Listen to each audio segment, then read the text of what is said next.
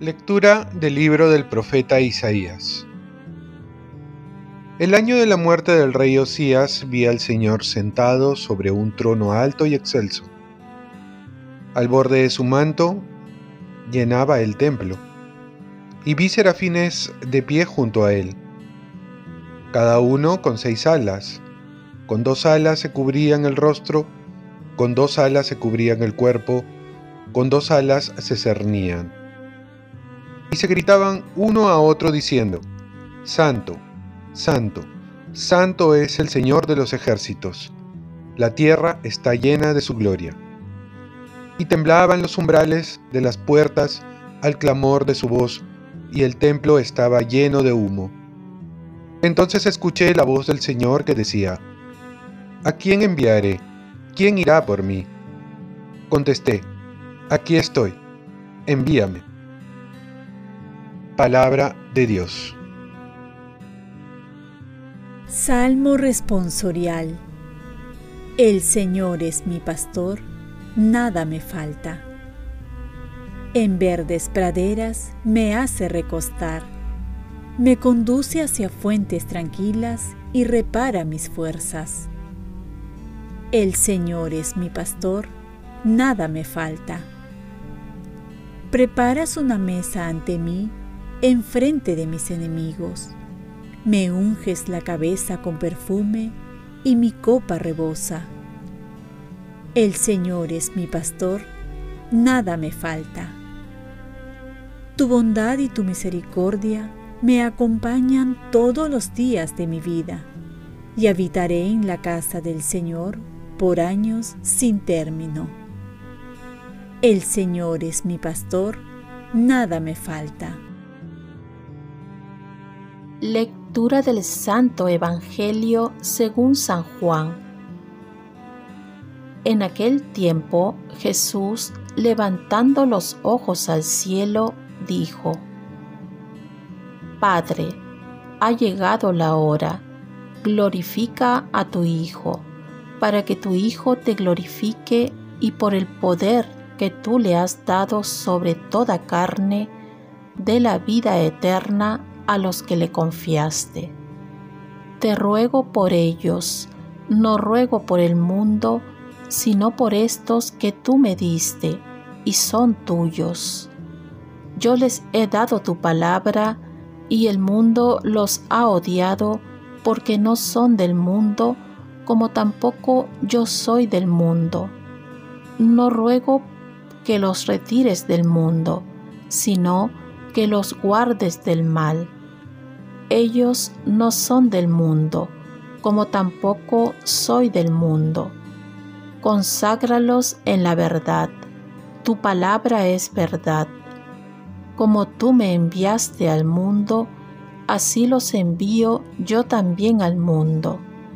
Y por ellos me consagro yo, para que también se consagren ellos en la verdad. No ruego solamente por ellos, sino también por los que, gracias a su palabra, creerán en mí.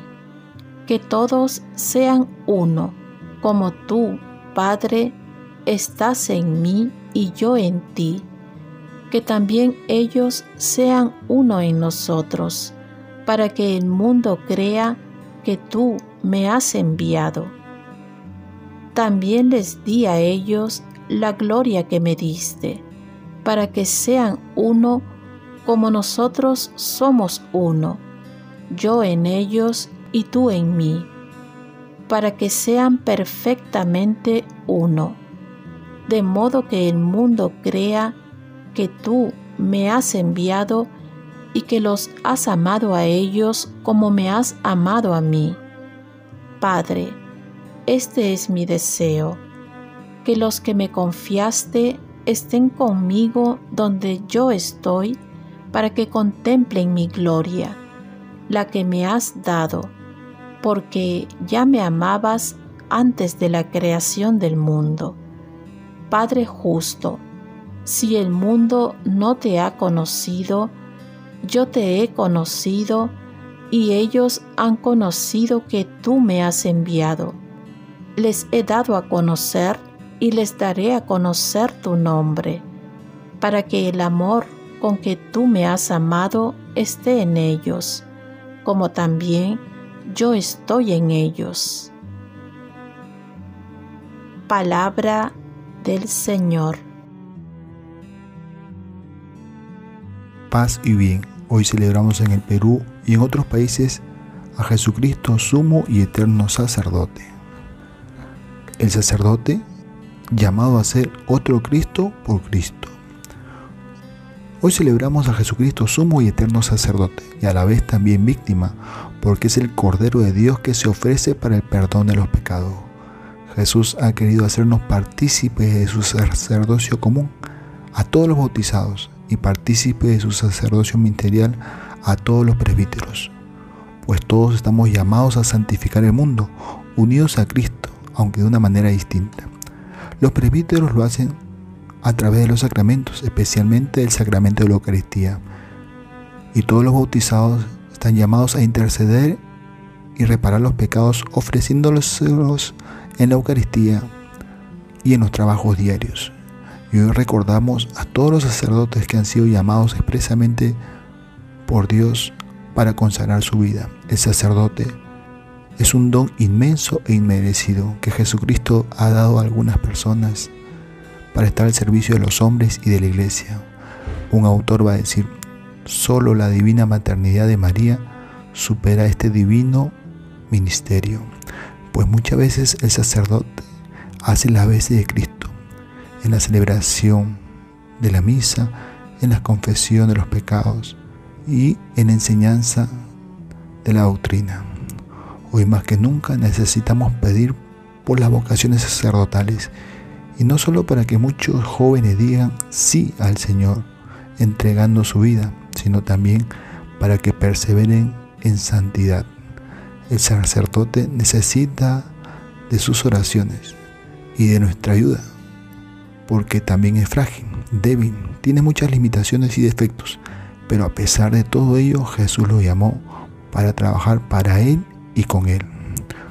Oremos, Virgen María, ayúdame a rezar por las vocaciones sacerdotales y religiosas y que mis oraciones lleguen por intercesión tuya por todos los sacerdotes, especialmente por aquellos que pasan momentos difíciles y también para que todos lleguen a ser santos. Ofrezcamos nuestro día.